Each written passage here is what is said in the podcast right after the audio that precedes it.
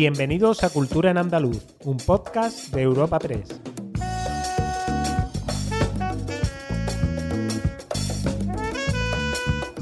Os damos la bienvenida a Cultura en Andaluz, el podcast de Europa Press Andalucía en el que presentamos las novedades culturales más destacadas de la semana. Soy Noelia Ruiz y al otro lado del micrófono tengo a mi compañera Esther Falero. Hola Esther. Hola Noelia, eh, cuéntanos, ¿qué comentaremos hoy? Como cada año, este 23 de abril vuelve el Día Internacional del Libro, dedicado en esta ocasión al poeta Emilio Prados, y para celebrarlo se han programado más de 30 actividades. Además, hablaremos sobre la cuadragésima edición del Festival de Guitarra de Córdoba, así como del trabajo iniciado por las universidades de Cádiz y Córdoba para localizar el Templo de Hércules en San Fernando. También haremos una parada en los rodajes que la provincia de Granada acogerá en los próximos meses. Por último, os recomendaremos unos planes culturales para los próximos días. La lectura vuelve a ser una semana más protagonista de esta primavera en nuestro podcast con motivo de la celebración este viernes 23 de abril del Día Internacional del Libro, dedicado al poeta malagueño Emilio Prado, designado como autor del año 2021 por el Centro Andaluz de las Letras, en un año en el que la poeta Mariluz Escribano es autora clásica andaluza. Más de 30 actividades celebran esta efeméride a lo largo del mes de abril. El año Prados arrancará con el Día Internacional del Libro, cuyo acto central se celebrará este viernes en Málaga, con un recital biográfico en el que la directora del CAL, Eva Díaz Pérez, repasará la vida y obra de Emilio Prados, con la intervención de los actores de la compañía Jóvenes Clásicos, José Carlos Cueva y Paco Inestrosa, que darán vida al poeta. La actividad comenzará con el manifiesto con el que el Centro Andaluz de las Letras invita a los centros educativos, universidades, bibliotecas e instituciones culturales a fomentar la lectura. En esta edición ha sido elaborado por el poeta y director del Centro Cultural Generación del 27, José Antonio Mesa Toré, donde nos anima a hacer las maletas y viajar por el mundo de los libros y realiza un bello elogio al placer de la lectura, recordando a Unamuno, Homero, Cervantes, Caballero Bonal, Pablo García Baena o María Zambrano. Son muchas las actividades que se siguen celebrando para conmemorar el Día del Libro y entre las programadas, en Córdoba, el CAL rendirá homenaje a Emilio Lledó, autor del año 2020, con la inauguración de la exposición Sugerencias de la Lectura, comisariada por Cipriano Játiva. Mientras que en Jaén, el 27 de abril, Emilio Lara presenta su novela Centinela de los Sueños, donde Jesús Maeso, autor de Oleum, el aceite de los dioses, conducirá el encuentro. Además, la sala Valdeomar en la Biblioteca Provincial de Granada acoge este mismo jueves a las seis y media un recital coloquio dedicado a la figura y obra de Mariluz Escribano, autora clásica del año en Andalucía. Y en Almería, el CAL inicia un programa en el Centro Andaluz de la Fotografía junto con la Filmoteca de Andalucía titulado Fotopoesía, y donde se mostrarán las relaciones entre literatura y fotografía, que además contará con una ambiciosa campaña de narrativa digital en redes sociales. El propio 23 de abril también tendrá lugar un paseo por los cafés y tertulias literarias del Cádiz de las Cortes, a cargo de Marieta Cantos, profesora de literatura española, y los municipios de Chiclana de la Frontera y el puerto de Santa María acogerán este mes las exposiciones Lorca en Sueño de la Lejanía y Pilar Paz Pasamar. Cantar, cantar, cantar es lo que importa.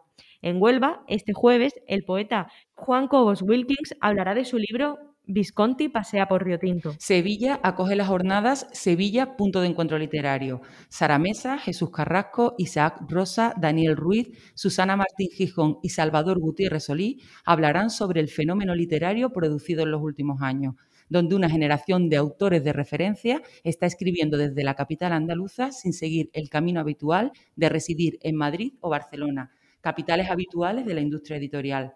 Serán dos mesas redondas que se celebrarán los días 26 y 27 de abril en la Fundación Cajasol.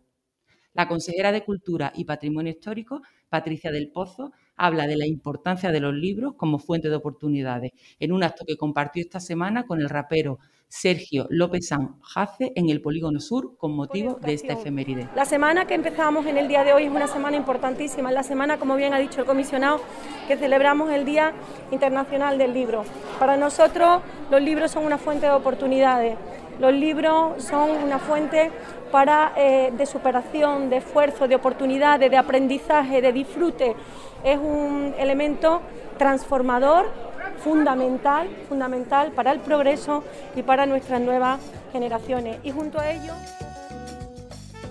La cuadragésima edición del Festival de la Guitarra de Córdoba, suspendida el año pasado por la pandemia de COVID-19, ya tiene fecha y será del 8 al 17 de julio.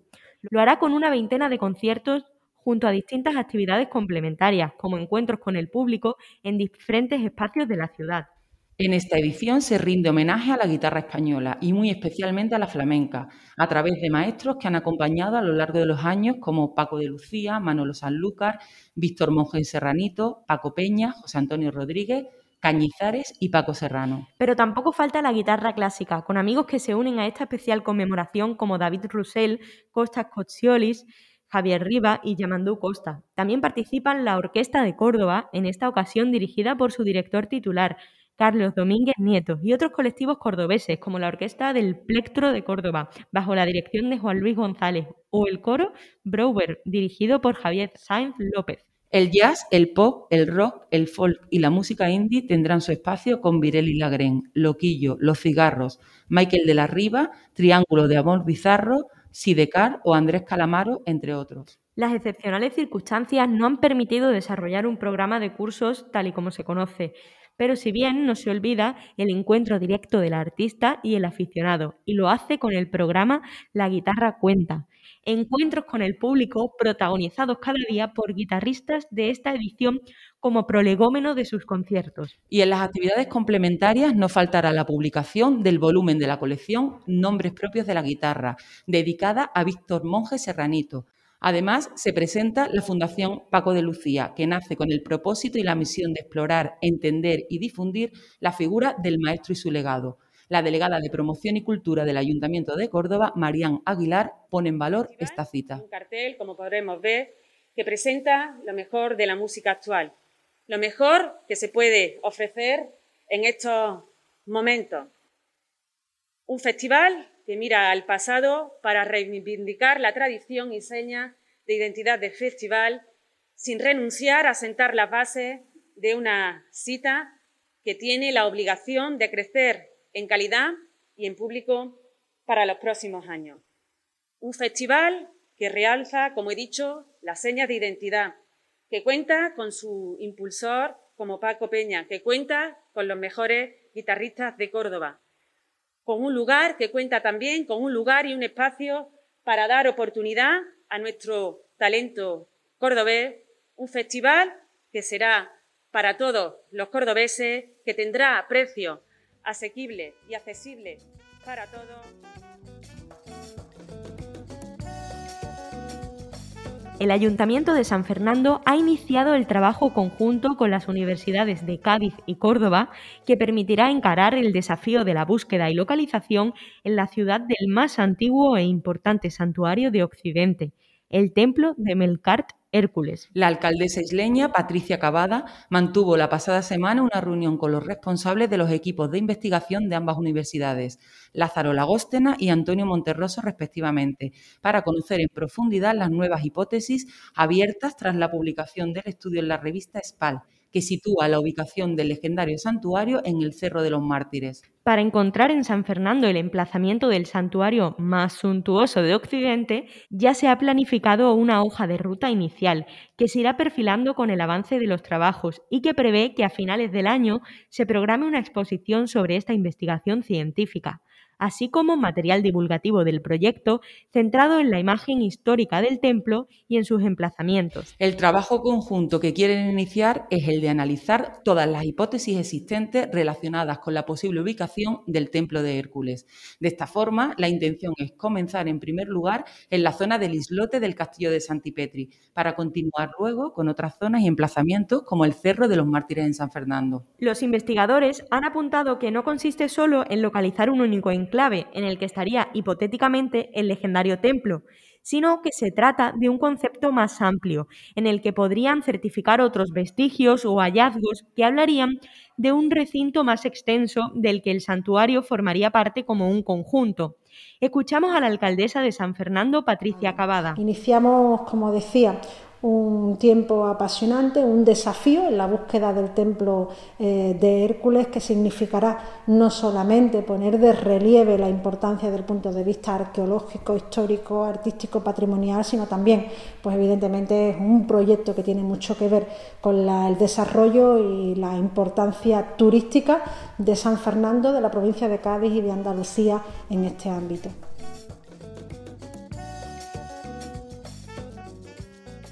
Tres películas y una serie se rodarán durante los próximos meses en la provincia de Granada. La primera de las producciones es la película Secaderos, dirigida por la cineasta granadina Rocío Mesa y producida por la Claqueta PC, empresa andaluza que está detrás de éxitos como La Trinchera Infinita.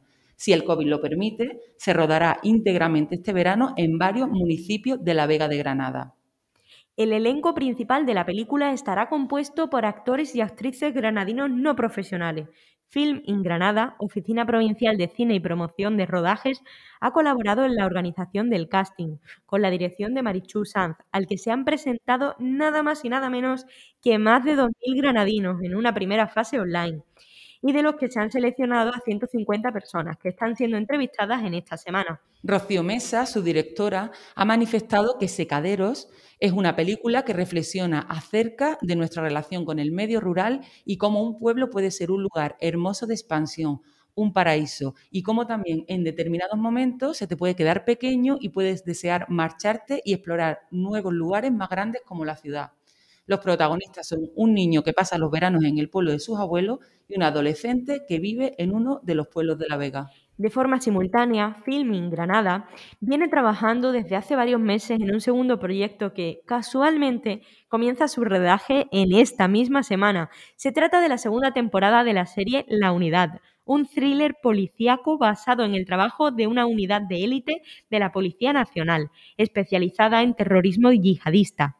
Está dirigida por Dani de la Torre y protagonizada por Natalie Poza, Luis Zaera y Fele Martínez, entre otros. Un tercer proyecto que comenzará a rodarse muy pronto es el largometraje documental Los constructores de la Alhambra, que investiga los orígenes del monumento nazarí.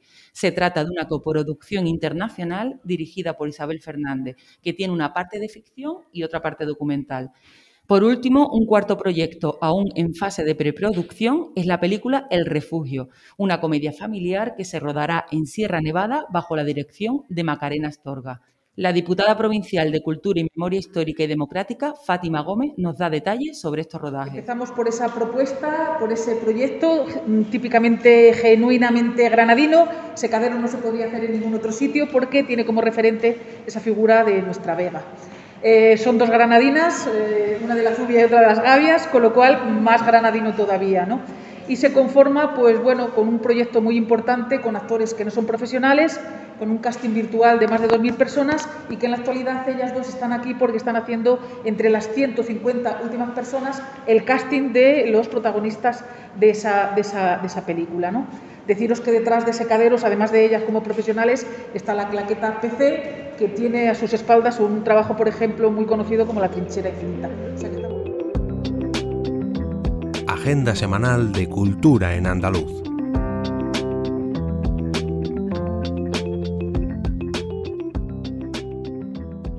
Después de este repaso por las novedades culturales, ¿qué planes nos recomiendas para los próximos días? Pues quería hacer un apunte más dentro de las actividades que se han organizado con motivo del Día Internacional del Libro.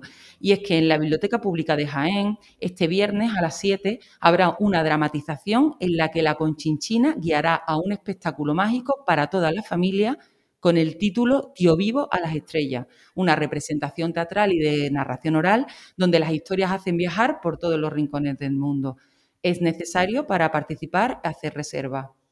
Por su parte, en Huelva, la sala El Comercial acoge la exposición Las Mujeres de Goya, integrada por más de 50 obras de las grandes series de grabados del artista. A lo largo de su recorrido se podrá ver distintos modelos femeninos inmortalizados en un momento histórico en el que la mujer carecía de la posición reconocida que tiene actualmente en la sociedad.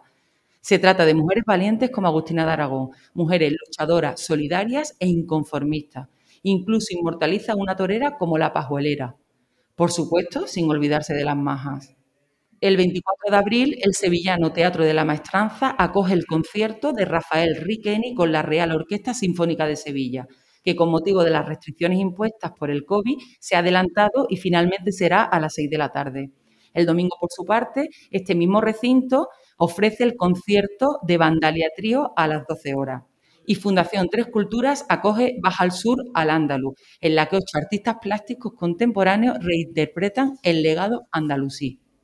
Y el municipio de Vélez Málaga conmemora este jueves el aniversario del nacimiento de María Zambrano, con la lectura de fragmentos de poemas tanto de la filósofa universal como de Miguel Cervantes y Joaquín Lobato. Esta actividad será en el patio del Palacio del Marqués de Beniel, al aire libre y en horario de 5 a 8 de la tarde. Y tú, Noelia, ¿qué nos propones? ¿Qué más cosas nos propones para estos días? Que seguramente hay una agenda increíble. Esta semana yo propongo para nuestros oyentes granadinos que visiten la exposición Tienda de Refugiados en el Centro Cultural de Caja Granada Fundación. Es un proyecto realizado por la artista Kate Dowdy, que se sumerge en la realidad de la vida de un campo de refugiados, denunciando las desgracias que allí suceden. La pesca de antigüedad centra la pieza del mes del Museo de Almería, con elementos fenicios y romanos. Los almerienses pueden disfrutar así de una pesa de red de la época romana, mientras que otras dos piezas son vértebras de túnido, indicando la gran trascendencia que tuvieron las salazones de esta especie. El conjunto se completa con una concha de Bolinus murex o cañailla, que fue encontrada en 1970 en una excavación en el Cerro de Montecristo de Adra. En la capital malagueña, este sábado 24 de abril, Sur Teatro traerá al Centro Cultural María Victoria Atencia el espectáculo Concha Méndez y Maruja Mayo, o como ser mitad ángel, mitad langosta. Es un trabajo escénico multidisciplinar, inspirado en la obra de Mayo y que recurre a la danza, la poesía, la imagen y el texto para rendir homenaje a esta pintora vinculada al grupo. Disfrutad, os recordamos que cada jueves os ofrecemos una nueva entrega de Cultura en Andaluz.